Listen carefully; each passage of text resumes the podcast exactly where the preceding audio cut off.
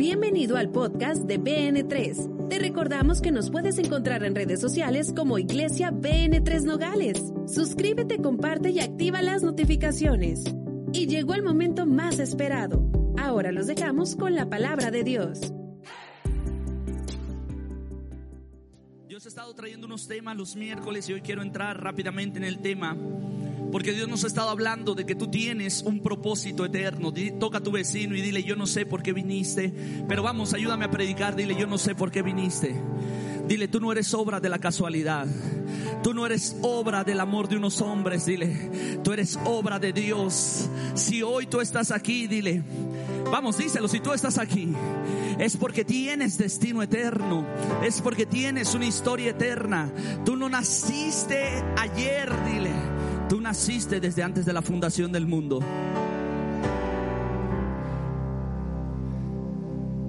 Y hemos estado hablando del plan eterno de Dios para nuestras vidas. Iniciamos hablando algo muy interesante de cómo Dios puso eternidad en nuestro corazón. Y la primera serie de estos mensajes de Noches con el Espíritu Santo, yo les decía que la mejor de las oportunidades la palabra del Señor dice que no se trata del fuerte, que no se trata del ligero, que no se trata del elocuente. Y la palabra de Dios lo dice en Eclesiastés, ni es la victoria en la carrera del más ligero, ni es la victoria en la lucha del más fuerte, ni es el seguidores de multitudes del más elocuente, sino que tiempo y ocasión hay para todos. Y eso quería decir de que tú tienes un tiempo y una ocasión y es muy probable que las mejores oportunidades de tu vida hayan pasado por enfrente de ti, pero tú no te hayas dado cuenta. Porque no se trata de la familia donde naciste. Se trata de que Dios sí permitió un tiempo y una ocasión para ti. Pero no solamente eso, sino que dice la Biblia que Dios nos puso eternidad en el corazón y no hemos logrado entenderla. Y te decía en esa ocasión que la mayoría de los problemas que tú tienes hoy por hoy es porque no has entendido el tiempo donde Dios ha venido a tu casa. La semana pasada hablábamos de la importancia de tener el discernimiento y el entendimiento de cuando Dios visita nuestros lugares. Porque el Señor le habló a la ciudad de Bethsaida y de Corazín y le dijo, ay de ti Corazín, ay de ti Bethsaida. Van a venir los días donde habrá ruina sobre ti, serás destruida tu ciudad, tus casas, tus muros, tus hijos dentro de ella. Porque no entendiste el día de tu visitación, no entendiste que este tiempo era el tiempo de tu paz. Y que la paz hubiera sido perpetua, pero por cuanto no entendiste el momento de tu visitación, vendrán todos estos males. Hay ocasiones donde nosotros tenemos visitaciones de parte de Dios en nuestra casa, en nuestra familia. Es más, esta noche a lo mejor alguien te invitó a noches con el Espíritu Santo. Y tú a lo mejor viniste solamente para cumplir, quedar bien con alguien. O a lo mejor tú ya habías asistido a BN3 y dijiste, hoy no tengo nada que hacer. Y yo voy a ir esa noches, de noches con el Espíritu Santo. Pero lo que tú no sabías es que tú estás aquí porque Dios tenía preparada una visitación para tu vida. Dios tenía preparada una visitación para tu problema. Dios tenía una visitación para todo eso que tú estás pasando. Y si tú no logras entender, si tú no logras entender que este es el momento de la visitación de Dios, entonces sería una lástima que salieras por este lugar de la misma manera que tú entraste. El tema de esta noche es buscando lo eterno. Dice la palabra de Dios, Jeremías capítulo 6, verso 16, nueva versión internacional. Así dice el Señor, deténganse en los caminos y miren y pregunten por los senderos antiguos. Pregunten por el buen camino y no se aparten de él. Así hallarán el descanso anhelado. Pero ellos dijeron, no lo seguiremos. Una de las tristezas que nos está mostrando esta historia es que Dios les está hablando y les está diciendo, pregunten por senderos antiguos. Y la mayoría de las veces traducimos este texto a que nos regresemos a cómo se comportaban antes en la iglesia, en la denominación cristiana a la que pertenecíamos, a cómo se hacían las cosas antes, porque allí había verdad. Pero lo que el Señor está diciendo es algo, busquen el sendero más antiguo. Y cuando tú buscas el sendero más antiguo, tú te das cuenta que hay un Dios hablando en su palabra y diciendo lo siguiente, mis caminos son más altos que sus caminos, mis pensamientos son más altos que sus pensamientos. Entonces lo que está diciendo el Señor que pregunten es, hay un camino en la eternidad al cual tú perteneces. Y si tú has estado teniendo tanta dificultad y tantos problemas y no encuentras paz, para tu vida se debe a que estás caminando tu propio camino, pero no has logrado entender de que hay algo superior.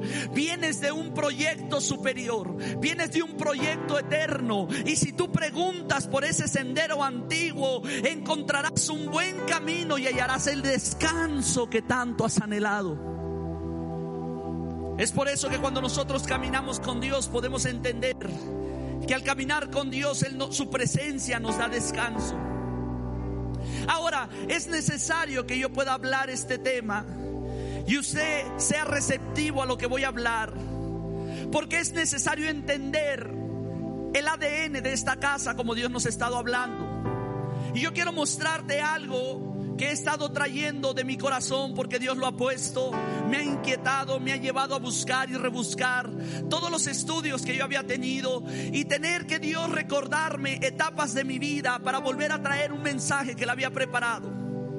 Y yo quiero decirte esto, Hebreos capítulo 5, verso del 11 al 14. Dios nos ha estado hablando a BN3 acerca de los retos, los desafíos y los procesos que Él va a tener en nuestra vida. Ahora yo quiero que pongas mucha atención, porque el escritor de los hebreos, se cree que este es Pablo, está hablando a los hebreos y les está diciendo, acerca de esto tenemos mucho que decir. De hecho, sí es el apóstol Pablo y difícil de explicar. Mucho que decir. Dile a tu vecino, hay mucho que decir. Oye, dile, y es difícil de explicar. ¿Cómo le explico a mi vecino que él nació antes de la fundación del mundo? ¿Cómo te explico para que tú me creas con todo el constructo, con toda la cultura que tenemos, que tú naciste antes de que incluso descubrieran América?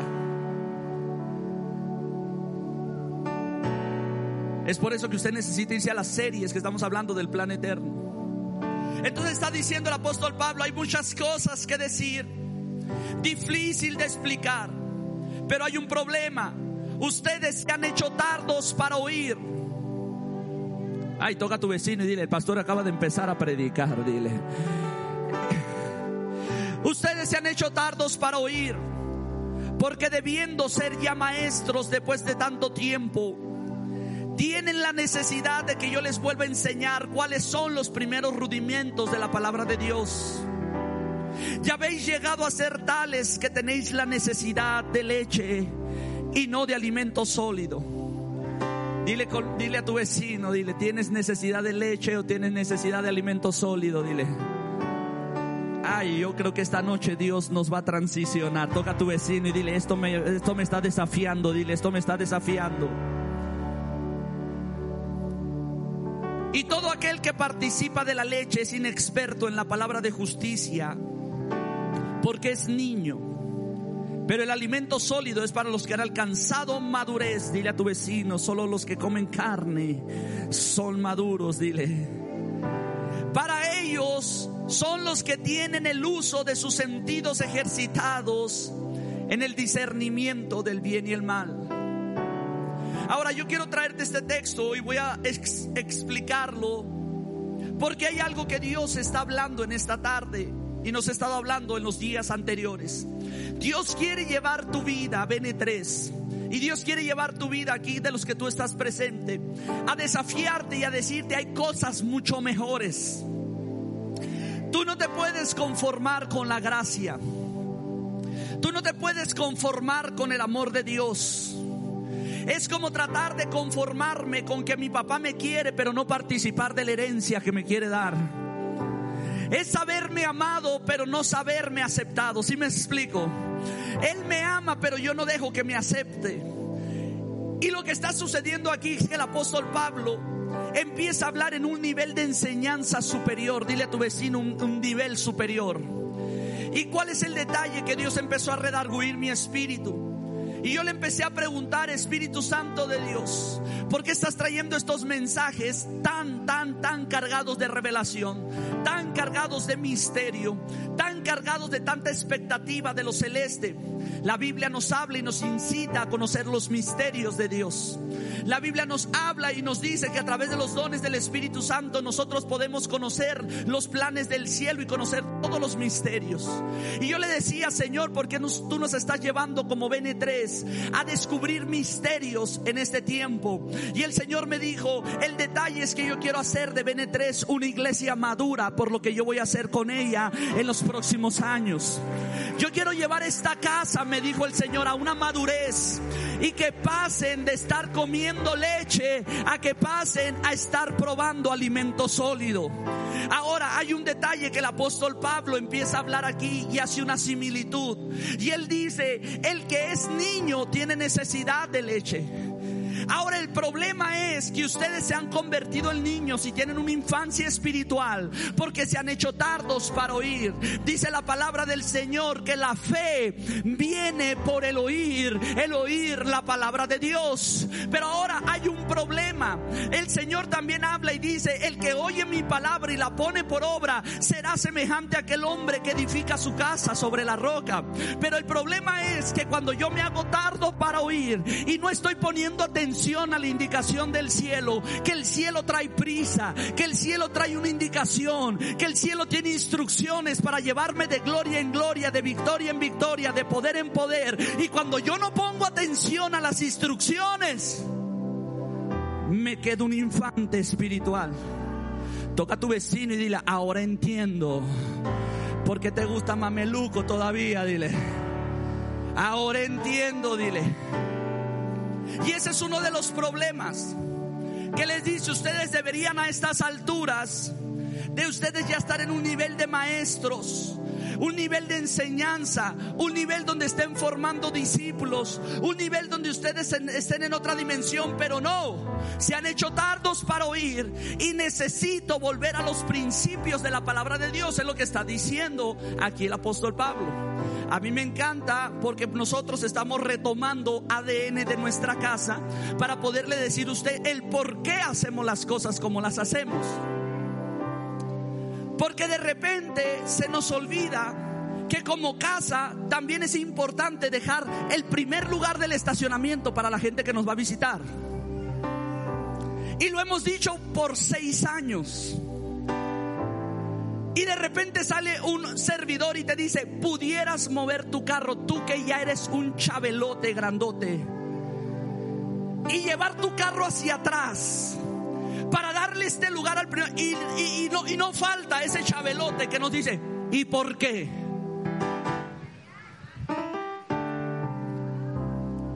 Entonces empezamos. Génesis capítulo 1, verso 1. En el principio creó Dios los cielos. Tengo que volver a empezar a explicarle desde el principio porque es importante su actuar como actuamos. Ay, dile a tu vecino, hoy no era discipulado, pero ya nos tocó un rozón, dile. Dile, no era discipulado, pero ya nos tocó un rozón. Tienes que volverle y tú empiezas otra vez. En el principio creó Dios los cielos y la tierra.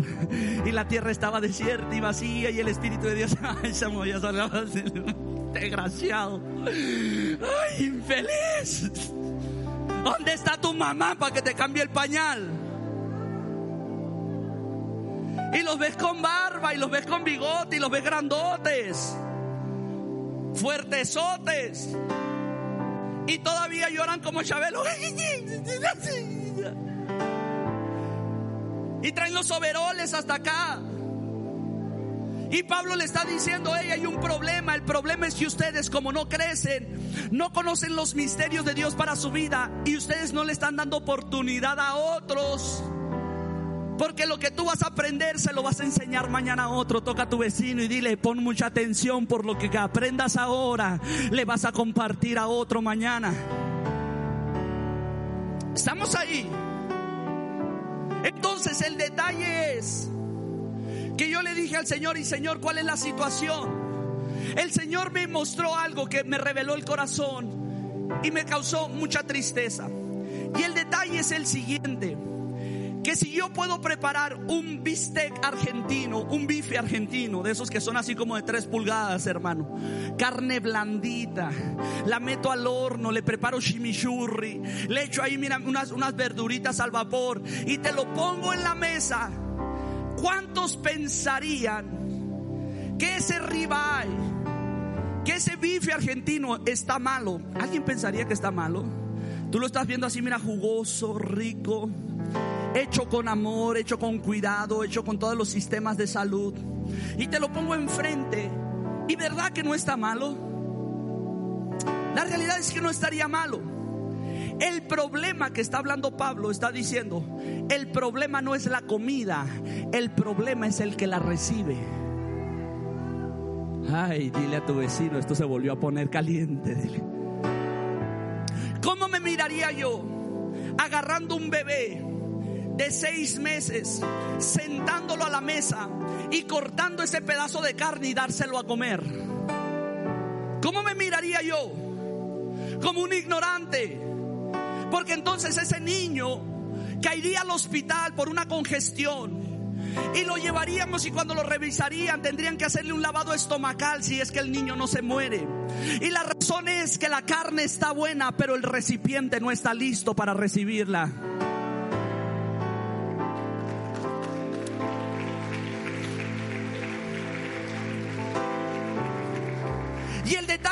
Está listo porque yo veo un problema aquí, no hay retención. Repite conmigo, no hay retención. El problema es que se les está dando la palabra, se les está hablando mucha palabra de parte de Dios a niveles de misterios de Dios y el problema es que no tienen retención, que Pablo se los tiene que estar volviendo a decir. Parece ese tipo de gente que se convierten en vasijas rotas que no retienen el agua. ¿Alguna vez se ha servido café en una taza rota? Yo tenía una taza que amaba con mi corazón. Y un día le serví café y cuando la levanté miré que había una mancha de café y dije, ah caray, se me cayó el café, no me di cuenta, la limpié, le di el trago, la volví a poner. Cuando lo volví a levantar miré que había otra vez mancha de café y dije yo, ah caray, ¿qué está pasando aquí? Volví a limpiar, limpié la taza, le volví a tomar café. Cuando la volví a poner en la mesa volvió a dejar una mancha. Entonces dije, algo está pasando, reviso la, reviso la taza y la taza estaba rajada. Una pequeña grieta que no se miraba pero esa pequeña grieta estaba derramando el líquido que se le estaba vertiendo antes. Y dejó de tener su función a causa de que estaba liqueando el líquido que recibía.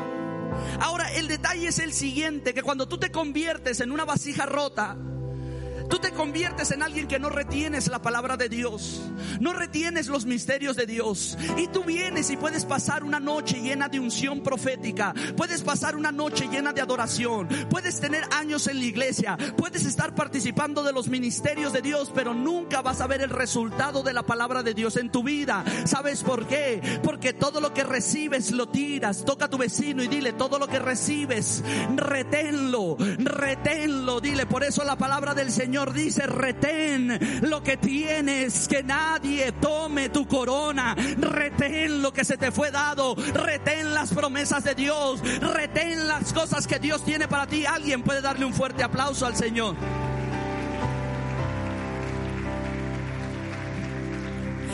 Jeremías capítulo 2 verso 13, Reina Valera 1960 dice lo siguiente, porque dos males ha hecho mi pueblo. Me dejaron a mí fuente de agua viva y cavaron para sí cisternas, cisternas rotas que no retienen agua. Dejaron la fuente de agua viva, dice. Y se crearon unas cisternas, que las cisternas se encuentran rotas y no retienen el agua. Y eso representa gente que puede venir a una iglesia. Puede decir esa persona, yo nací en el Evangelio y lo importante es que si naciste en el Evangelio o no naciste en el Evangelio, lo importante es si el Evangelio nació en ti. Y es gente que se convierte en vasijas rotas, gente que siempre está derivando, gente que pasa la vida en una iglesia y nunca encuentra un resultado. ¿Por qué? Porque se desviaron de la fuente de aguas vivas y han creado sus propias cisternas. Y entonces vemos que estos alimentos, aunque es bueno el recipiente, ah, perdón, aunque es bueno el alimento, el recipiente no está listo para recibirlo. Y esto golpeó mi corazón y aquí viene la confesión. Por mucho tiempo todo el mundo me escuchaba predicar la forma en que yo predicaba, la forma en que yo tenía revelación, misterios, conocimiento, enseñanza, trayectoria en la palabra de Dios. Y de repente me vieron cambiar mi mensaje. Y de repente se dieron cuenta que yo empezaba a predicar un mensaje que le agradara a todos. Ay, lo voy a confesar desde aquí. Aquí frente a las cámaras. Yo predicaba un mensaje que traía mucha verdad, pero también te daba la oportunidad de que hicieras lo que te diera tu regalada gana. Ay, toca a tu vecino y dile, nos cambiaron al pastor, dile, nos cambiaron al pastor. ¿Sabes por qué? Porque yo predicaba un mensaje que te cayera bien y yo no me estaba dando cuenta que había cambiado la carne por la lechita. Y a mí me dijo el Señor algo, vuelve a predicar carne, porque la carne va a volver a darles vida, los va a fortalecer. Dales un bistec entero, prepara la mejor cocina. Y si el recipiente no está listo, es que no era de la casa, porque la casa va a tener gente madura, la casa va a tener gente de reino, la casa va a tener gente de misterio. Así es que no te preocupes, si el recipiente no está apto, no es tu culpa, no tiene tu ADN, no pertenece a ti, no es tu hijo, no es de casa. Sabes que me persiguen en la ciudad y dicen que yo predico pura prosperidad. ¿Y sabes quién lo dice? Los que han estado aquí antes los que fueron discípulos. Y un día cuando cambié mi mensaje y me toleraron el mensaje cuando el mensaje y la lechita les caía bien, pero cuando les di carnita se atragantaron.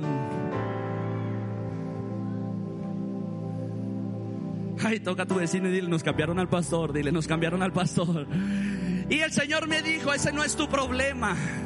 El problema es que cuando tú quieres cambiar la comida que yo te di por darles algo más ligero y mientras tengas alimento más ligero los vas a dañar, no van a fortalecerse. Lo que te estoy diciendo que el Espíritu Santo habló conmigo que en los próximos días nos va a meter en procesos, nos va a meter en unos caminos medio difíciles, pero solamente los que han comido bien, solamente los que toman su proteína, solamente los que comen su carnita, solamente los que comen su pollo y su lechuguita que están fuertes van a poder caminar el camino que Dios les va a poner. Y aquellos que decidieron llenarse de chuchulucos, aquellos que decidieron llenarse de sabritas, aquellos que decidieron llenarse de comida chatarra, ahí nos vemos en el camino porque yo sigo avanzando. Toca a tu vecino y dile malnutridos no hay en BN3, bien nutridos sí hay en esta casa.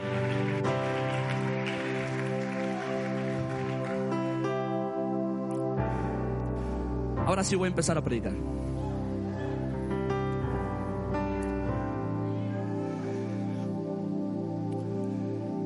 Había un dicho que se acuñó en el imperio romano que se llamaba y se decía, todos los caminos conducen a Roma. Toca a tu vecino y dile, todos los caminos conducen a Roma. Y la razón era que cuando el imperio romano conquistaba una ciudad, lo primero que hacía era que trazaba carreteras y luego las empedraba para poder llevar las carretas rápido a su destino. Si tú te encontrabas en el campo y te encontrabas en un camino de esos, si tú seguías la dirección ibas a llegar a Roma. Entonces nació una frase que decía, todos los caminos conducen a Roma. Con el paso del tiempo, los hippies en los 60s y 80s, entre los 60, 70 y 80s, acuñaron esta frase y decían lo siguiente, todos los caminos conducen a Dios. Y ellos hablaban de que todas las religiones conducían a Dios. Y uno de los errores es creernos que cualquier tipo de religión cristiana nos va a llevar a Dios.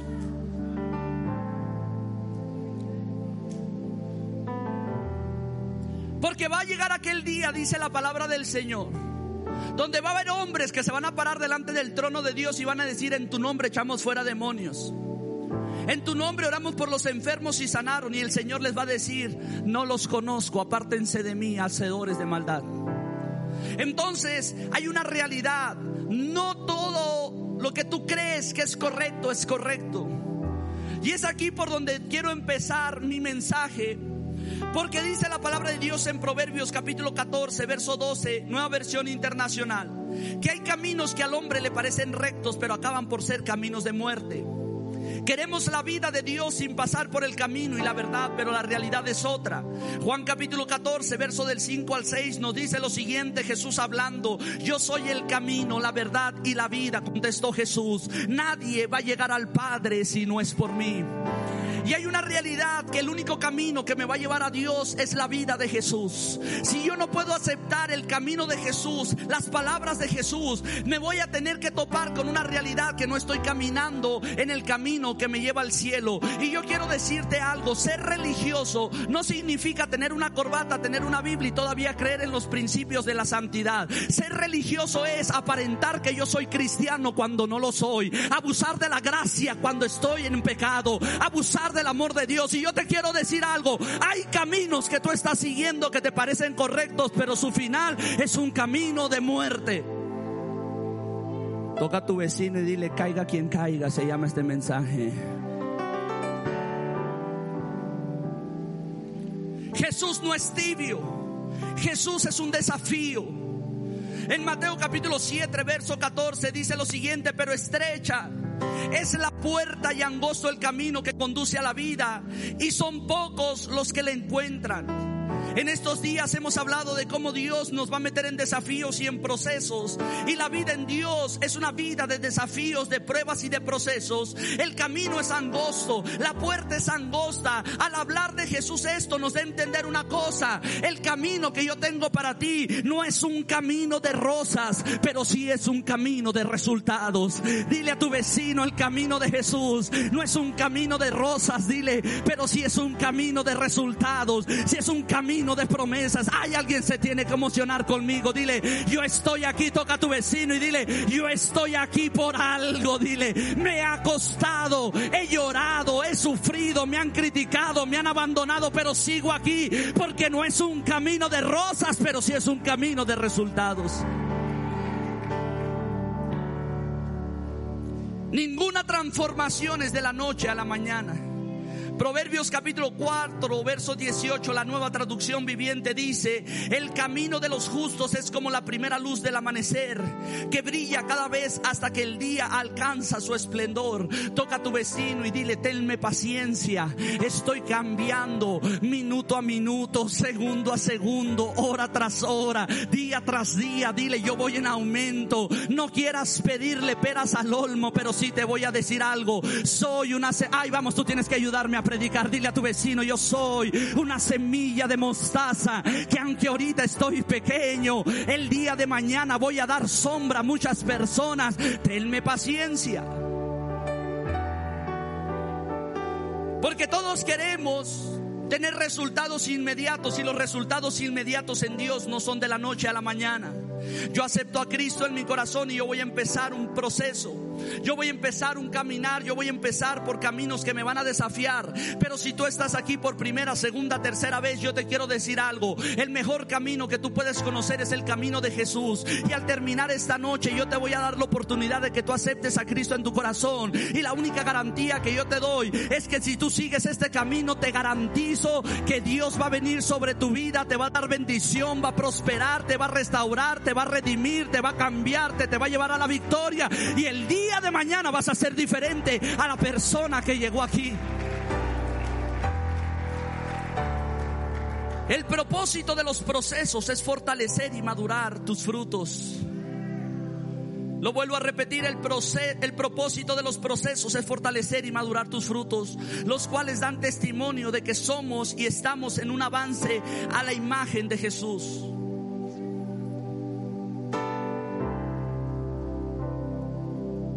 Pero es aquí donde entramos en nuestro texto original. Y el Señor está hablando en Jeremías capítulo 6, verso 16 y dice lo siguiente. Así dice el Señor. Deténganse en los caminos y miren. Pregunten por los senderos antiguos Pregunten por el buen camino y no se aparten de él, así hallarán descanso anhelado. Pero ellos dijeron, no lo seguiremos.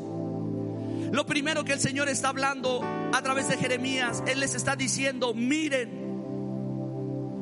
deténganse un momento y miren. Y cuando te hablo este consejo, te estoy hablando a la capacidad de tener visión, porque la capacidad de tener visión nos da dirección. Alguien que lleva su vida sin visión es semejante a un vagabundo. Y para un vagabundo cualquier lugar es su destino. ¿Y cuántas veces hemos caminado sin rumbo en esta vida? ¿Cuántas veces hemos caminado sin rumbo aún en el cristianismo? ¿Cuántas veces hemos caminado sin rumbo aún diciéndonos hijos de Dios? ¿Por qué? Porque un día aceptamos a Jesús en nuestro corazón, pero no decidimos seguir su camino. Y aunque venimos los domingos a la iglesia, y aunque venimos a noches con el Espíritu Santo, hemos hecho nuestra academia, nuestro encuentro, nos damos una cuenta de una realidad. Yo estoy haciendo mi propia voluntad y no he dejado que la voluntad de Dios gobierne mi vida. Cuando tienes visión, tienes la capacidad de decisión. ¿Has visto gente indecisa? Gente fluctuante, gente que la Biblia lo llama gente de doble ánimo. Dice la palabra del Señor que el inconstante, el de doble ánimo, perdón, es inconstante en todos sus caminos. Es ese que empieza algo y luego no lo termina, se cambia un momento de decisión y de repente parece que sí, luego dice que no y de repente da un paso y da dos para atrás. Y yo te quiero decir algo, cuando tú tienes visión, tienes la capacidad de decisión. Pero para tener visión no se necesita tener el sentido de la vista, sino tener la capacidad de ver el destino y el futuro que Dios tiene para mí. Tener un proyecto de vida en el cual yo doy un paso y sigo avanzando con una decisión determinada para llegar al destino que ya fue trazado. Es por eso que tú tienes que entender que solamente tiene visión aquella persona que se convirtió en un maduro que solamente tiene decisión aquella persona que ya creció, que solamente tiene decisión aquella persona que ya no es un niño fluctuante, sino que es una persona que da pasos decisivos a la grandeza de Dios. ¿Hay alguien aquí? Entonces, si el camino no te lleva a donde tu visión está enfocada, puedes decidir cambiar el rumbo. Y eso lo da la capacidad de decisión que tienes cuando eres un adulto. Tú vas caminando y dices, hey, se me hace que algo aquí no estás bien. Y lo que haces es que cambias el rumbo y retomas la dirección. Eso es arrepentimiento. Arrepentimiento significa un cambio de dirección que me lleva a un destino correcto. Y nos tenemos que arrepentir de muchas cosas. Lo primero que dice el Señor, miren. Y cuando tú miras, tú también puedes revisar tus enseres. Me encanta este ejemplo porque los montañistas que van a subir una montaña, por decir el Everest, ellos revisan su equipaje de montaña y la primera ocasión que hacen una revisión la hacen dos semanas antes. Se ponen la, la mochila cargada y practican. Y cuando terminan la jornada de práctica, empieza una depuración para quitar aquellas cosas que no van a ser necesarias. Una semana antes vuelven a practicar con el peso de la mochila y vuelven a depurar. Día previo al evento practican y vuelven a depurar hasta quedarse con lo mínimo esencial. Y cuando llegan a las faldas de la montaña, abren toda la maleta y vuelven a revisar el equipaje. Y si es necesario, vuelven a depurar. Yo quiero decirte algo, solamente el tener una vista puesta en su equipaje y estarlo revisando y depurando, le va a dar la garantía de llegar al éxito. Solo lo necesario debe estar ahí. Todo lo que sea extra será un estorbo y será causa de un fracaso. Es por eso que tú tienes que revisar el equipaje con el cual tú caminas, porque la palabra del Señor nos habla y nos dice claramente, quiten todo pecado, pero también quiten todo peso que le estorba. Tú no puedes caminar con actitudes, con sentimientos, con amistades, con vicios. Incluso vas a tener que terminar con familiares, dejar a lo mejor tu tierra y tu parentela. Vas a tener que dejar frutos de la carne, porque los frutos de la carne no salen con oración y con liberación, salen con una corrección y con una disciplina de parte de nosotros. Ay, toca a tu vecino. Yo no he visto a alguien que diga, Señor, quítame lo chismoso, te lo ruego en el nombre de Jesús y de repente, talán se me quitó lo chismoso. Yo no he visto a alguien que diga, ay Señor, porque los frutos de la carne son fornicación, adulterio. Yo no he visto a alguien que diga, ay Señor, quítame lo fornicario. Y el Señor talán y se le quitó lo fornicario. No, se necesitan pantalones para eso. no vuelvo a ser chismoso, no vuelvo a fornicar, no vuelvo a ver pornografía, no vuelvo, no vuelvo, no vuelvo. ¿Por qué? Porque me estoy depurando para llegar a la vida que Dios tiene para mí. ¿Alguien aquí puede celebrar eso?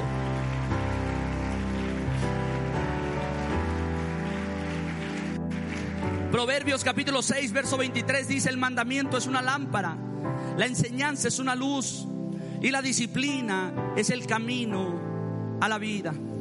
Cuando está hablando del mandamiento, está hablando de la palabra de Dios donde nosotros ya deberíamos de ser maduros, donde nosotros ya no deberíamos de estar preocupados por la lechita, donde nosotros tenemos que estar preocupados por la carne sólida y buscar lo que me va a fortalecer, no sacarle la vuelta a los bistecs que Dios tiene para mí. Entonces está diciendo el mandamiento es una lámpara, su enseñanza es una luz y la disciplina es el camino. ¿Y la qué? ¿La qué? ¿La qué? Ay, yo pensaba que si me hincaba aquí le oraba al Señor me iba al cielo. Pues no.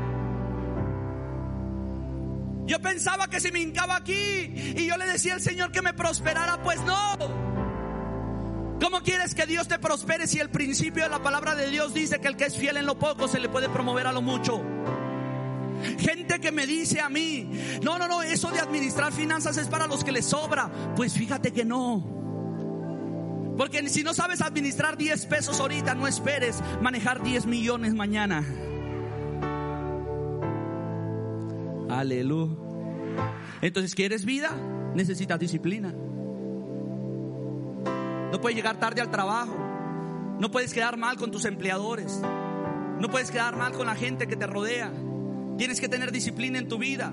La segunda cosa que habla y dice, pregunten por senderos antiguos. Miren, deténganse, miren y pregunten por senderos antiguos.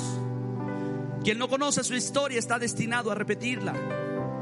Preguntar por las sendas antiguas es saber qué ha sucedido en otras historias del pasado, en mi historia personal del pasado, de mi familia, para poder yo reconstruirlo. Hace unos días hablaba con una persona muy querida y él me hablaba de que él lamentaba mucho su infancia y me decía, es que mi infancia yo siento que la perdí. Y le dije, tu infancia nunca la vas a volver a recuperar. La única forma de recuperar tu infancia es virtiéndote sobre tus hijos y que ellos no vivan lo que tú viviste, dando lo mejor para ellos. ¿Sí me explico? Porque no tengo tiempo de reestructurar el pasado, pero sí tiempo, sí tengo tiempo de reconstruir mi futuro. ¿Hay alguien aquí que pueda celebrar eso?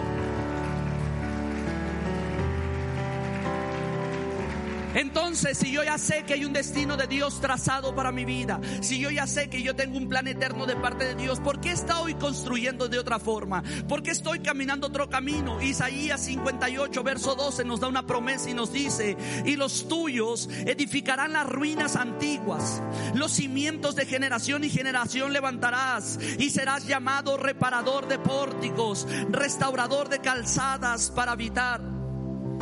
¿Qué es lo que está diciendo este texto? Que ha llegado el tiempo en tu vida que si tú dices, ¿sabes qué? Es que yo estoy viviendo en alcoholismo porque así fue mi abuelo, así fue mi padre y así soy yo. Yo quiero decirte algo, llegó el tiempo de reconstruir tu futuro. Si a lo mejor tú vienes de un hogar disfuncional y tú estás pensando que a lo mejor va a venir el fracaso en tu vida, yo quiero decirte algo, es tiempo de reestructurar tu futuro. Si a lo mejor tú piensas que estás pasando por situaciones, que tú vienes cargando con un lastre que venía de una maldición generacional en tu familia, pues prepárate porque dice la palabra de Dios que cuando cuando nosotros venimos a Cristo, la maldición ha sido rota. Si yo me porto con disciplina, si yo hago lo que tengo que hacer, si yo reconstruyo lo que tengo que reconstruir. Toca a tu vecino y dile, ¿estás listo para construir algo nuevo? Dile, ¿estás listo para construir el plan eterno de Dios para tu vida? Tú tienes que saber qué promesas quedaron pendientes en tus antepasados para reclamarlas como tuyas. Pero también tú debes de saber qué decisiones erróneas, actitudes y maldiciones hay en tu pasado para no traerlo a tu vida. Es necesario que tú mires hacia atrás. Y entonces, hay algo que a mí me encanta. Porque la tercera cosa que dice es, pregunten por el buen camino. En Juan capítulo 4 vemos la historia de Jesús y la samaritana. Y me encanta porque la mujer samaritana platica con Jesús. Y de repente le dice, hey, nuestros padres adoraron en este monte.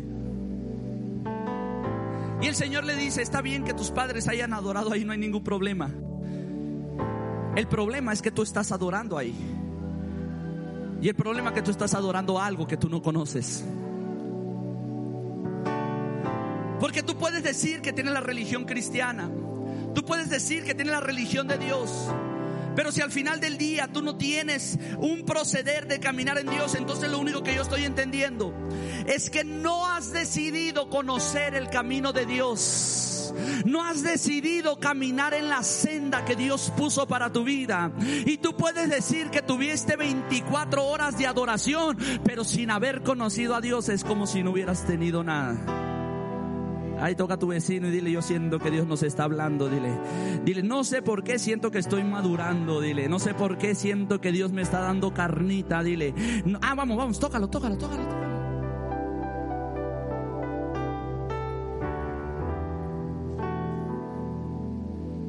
Y esto es impresionante.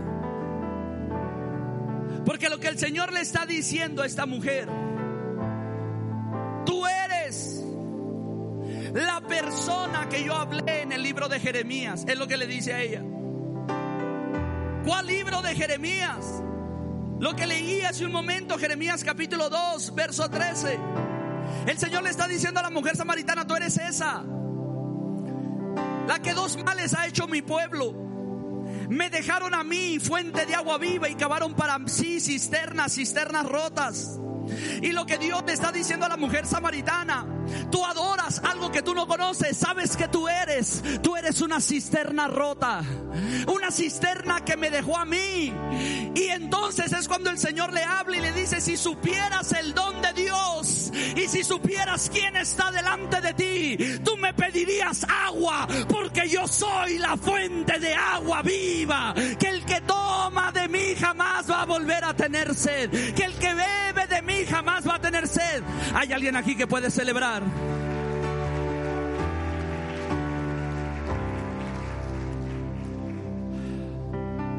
La mujer deja de ser una vasija rota, quebrantada, porque el Señor le dice, te han quebrantado, te han rajado, ¿cuántos maridos has tenido?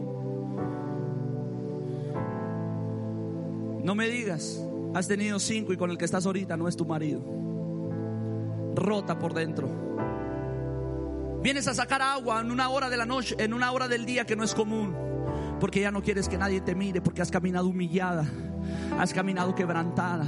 La vergüenza y la afrenta está sobre ti porque decidiste seguir tu camino. Y aunque adorabas en ese monte, adorabas algo que no conocías. Y la consecuencia es que ahorita vives bajo vergüenza, que ahorita vives bajo humillación, que ahorita vives bajo quebranto. Pero el Señor viene como está viniendo esta noche a BN3 y le está diciendo, pero ojalá entiendas el don de Dios. Ojalá tengas el entendimiento para que tú te puedas dar cuenta que esta es una noche de visitación. Para que tú te puedas dar cuenta que es una noche de victoria.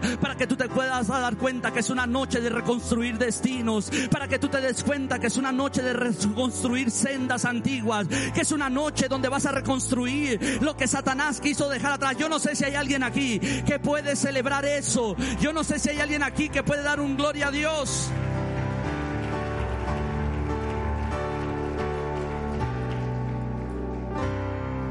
Por eso en Oseas capítulo 6, verso 3 la nueva traducción viviente y le voy a pedir a los músicos que pasen. En Oseas capítulo 6 empieza a hablar y empieza a decir, oh, si conociéramos al Señor. Uh, ¿Lo lees conmigo? ¿Lo quieres leer conmigo? Fíjate lo que empieza a decir, o sea, oh, si conociéramos al Señor. Toca a tu vecino y dile, esforcémonos por conocerlo. Toca al vecino de al lado y le esforcémonos por conocerlo. Agarra a tus dos vecinos de lado y dile, Él nos va a responder. Dile, Él nos responderá. Y tan cierto como viene el amanecer o llegan las lluvias a comienzos de la primavera, así es como Dios nos va a visitar. Ah, toca a tu vecino y dile, ay, Él nos va a responder. Toca a tu vecino y dile, Él nos va a responder. Dile, viene una lluvia nueva, dile, viene una visitación de parte de Dios, dile, viene algo nuevo, viene un amanecer nuevo, vienen lluvias nuevas, vienen los comienzos de una primavera de mucho fruto, dile, ay, pero ¿qué tenemos que hacer si conociéramos al Señor? Si lo conociéramos. Si dejáramos de jugar a la religión cristiana. Si dejáramos de vivir un cristianismo que yo pueda hacer lo que yo quiera, cuando yo quiera, cuando hay un Dios que ya trazó un destino para mi vida. ¿Sabes qué va a pasar? Lo que el Señor está diciendo, hey, vas a reconstruir vas a reconstruir, viene un nuevo camino, te van a llamar el restaurador de pórticos. Yo sabes qué es lo que estoy viendo cuando el Señor dijo esto, que cuando tú llegues a tu familia, a esa carnita asada, van a decir, yo no sé qué le pasó, pero cuando él entró a esa iglesia y conoció a Dios, no conoció un pastor, no conoció un sistema de iglesia, conoció a Dios. Cuando conoció a Dios, no solamente restauró su vida, sino que empezó a restaurar toda nuestra casa, nuestras generaciones levantó. Él va a ser llamado el restaurador de pórticos. Tu familia va a venir y te va a agradecer y te va a decir gracias porque el día que tú conociste a Dios restauraste, me levantaste, me pusiste en otra posición. Ay, pero ¿a qué se debió? A que conociste a Dios. Yo quiero a los músicos que estén fluyendo conmigo porque yo tengo un ejemplo que darte. Toca a tu vecino y dile, este ejemplo está bueno. Las mejores promesas de Dios para tu vida es cuando tú has conocido a Dios, cuando tú caminas en madurez y estás listo para recibir todo lo que tú pides. Por eso este texto dice, si nosotros conocemos a Dios y nos esforzamos en eso, hay una garantía, nos va a responder.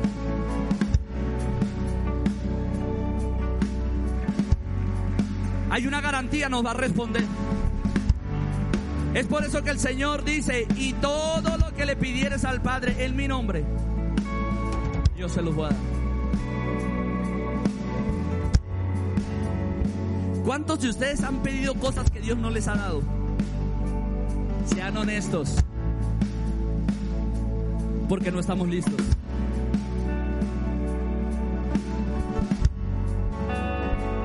Quiero que notes esto. Viene Elías caminando, es su último día. Y viene pegado a él un hombre llamado Eliseo. Y Eliseo no lo suelta. Y voltea a Elías y le dice, quédate aquí, porque el Señor me va a llevar, quédate aquí. Y él le dice, vive Jehová. Y vive mi alma, que yo no te voy a dejar. Y él sigue caminando, llega a otra ciudad y le vuelve a decir, por tres ocasiones le dice, quédate aquí porque el Señor me va a llevar. Y él dice, yo no te voy a dejar. Esto es lo importante. Hay mucha enseñanza en esto. Él está siguiendo un maestro. Di conmigo, él está siguiendo un maestro. Está siguiendo unos pasos. Está siguiendo un camino. Porque está buscando algo.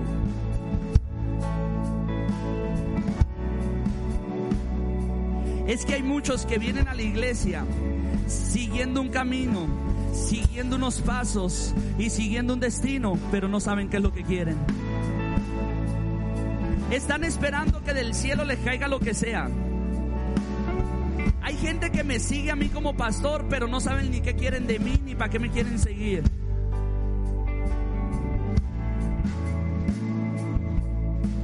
Entonces el, el, Elías descubre el corazón de Eliseo y le dice, mira, hagamos algo dime qué quieres que haga yo por ti antes de que fuera quitado. Y el otro repite fuerte conmigo, sí sabía lo que quería.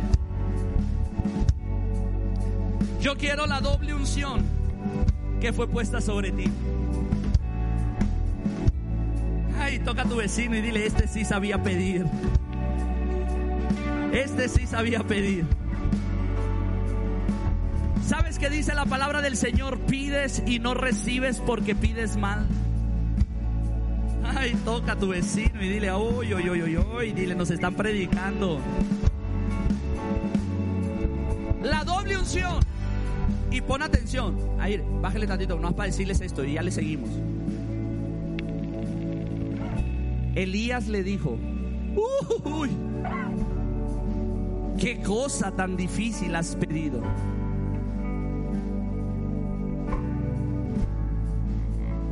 ¿Qué cosa tan difícil me pediste, papá?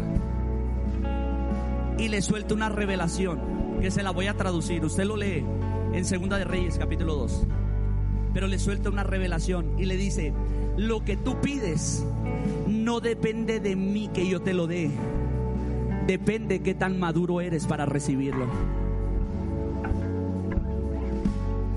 Dile a tu vecino, las mejores promesas se te han ido porque no has estado listo y no has estado maduro para recibirlas. Lo que Elías le está diciendo, ay, qué bueno eres para pedir. El único problema es que lo que tú me estás pidiendo no depende ni de mí, ni depende del cielo, depende de ti. Si tú logras ver el momento en que yo sea quitado, si tú logras ver el momento en que yo sea arrebatado de ti, entonces lo que tú pediste te va a suceder. Pero eso no depende del pastor. Eso no depende del profeta que visita la casa. Eso no depende de un congreso. Eso no depende de que te impongan las manos. Eso no depende de que alguien ore por ti y te libere. Eso depende si tú estás listo para ver lo que Dios va a hacer.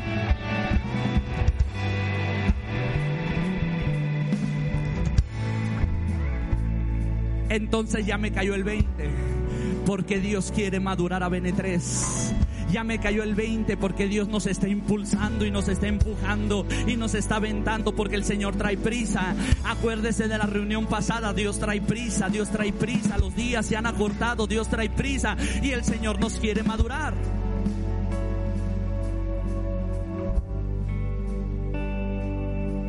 Lo que le está diciendo es algo que el que lo recibió lo interpretó en un grado de madurez. Porque le dijo, si tú miras cuando yo fuera quitado de ti, se te será hecho lo que tú pides. No depende de mí, depende de ti. Entonces Eliseo lo que hace es que no abrió sus ojos así. No se puso detrás de él así con los ojos pelones para que no se le fuera a pelar aquel. Sus ojos eran normales, pero su espíritu estaba abierto. ¿Cómo dice eso, pastor? Porque el Señor me llevó a estudiar este texto y descubrí algo muy revelador. Del otro lado del Jordán había tres compañías de profetas, se cree que eran 50 profetas aproximadamente. Aquellos miraron un torbellino de tierra que envolvió a Elías y de repente Elías desapareció, lo dice la Biblia al grado que aquellos 150 profetas se fueron a buscar el cuerpo de Elías porque pensaban que ese torbellino de tierra se lo había llevado.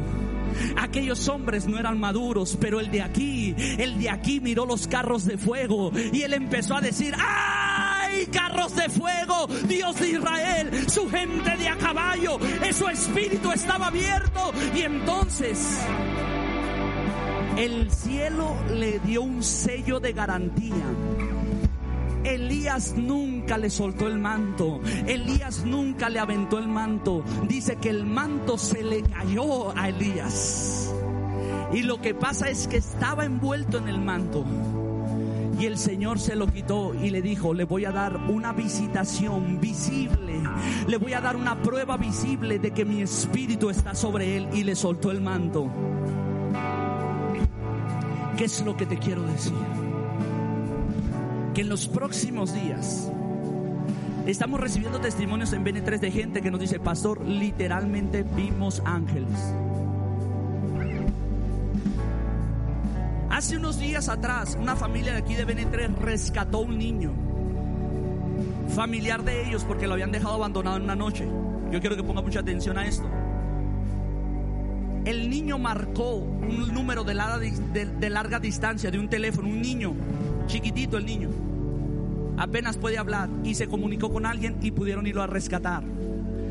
Cuando quisieron regresar la llamada al número, cuando lo rescataron los policías y una persona aquí viene tres, el primer lugar, el teléfono no tenía saldo. Ay, toca a tu vecino y dile, esto se va a poner bueno. Dile a tu vecino, esto se va a poner bueno. Dile, esto se va a poner bueno. El teléfono no tenía saldo, ellos se quedaron y fueron con el niño y le dijeron, ¿cómo pudiste marcar el número? Y el niño volteó y les dijo, Dios le habló a mi mente y me dijo cómo yo tenía que marcar. Y entonces yo marqué, vuélvele a marcar, no sé, dice, vuélvelo a hacer, no sé cómo hacerlo. Y le dijeron, ¿y cómo marcaste? Porque yo oí a Dios que me habló y Dios me empezó a decir que tenía que moverle al teléfono y después pude hablar con mi abuelita. Si me estoy explicando que en estos días Dios trae prisa y va a empezar a traer una visitación sobre esta casa y Dios va a empezar a traer una visitación sobre tu vida y vas a empezar a ver con ojos espirituales ángeles al Espíritu de Dios. Vas a empezar a ver la grandeza de Dios. Vas a empezar a ver maravillas de Dios. Yo no sé si hay alguien que lo puede creer, pero está llegando el tiempo donde Dios va a responder con lluvia nueva. Yo necesito a alguien que se ponga de pie empiece a decir, yo voy a conocer a Dios, yo voy a conocer a Dios, yo voy a conocer su persona, yo voy a conocer a Dios en todo su esplendor. Vamos, dale un fuerte aplauso al Señor. Celebra su nombre, celebra su nombre, celebra su nombre, celebra su nombre. Vamos, empieza a levantar tus manos y dile yo te quiero conocer. Empieza a orar en lenguas, empieza a orar en lenguas, empieza a pedirle a Dios que te dé revelación.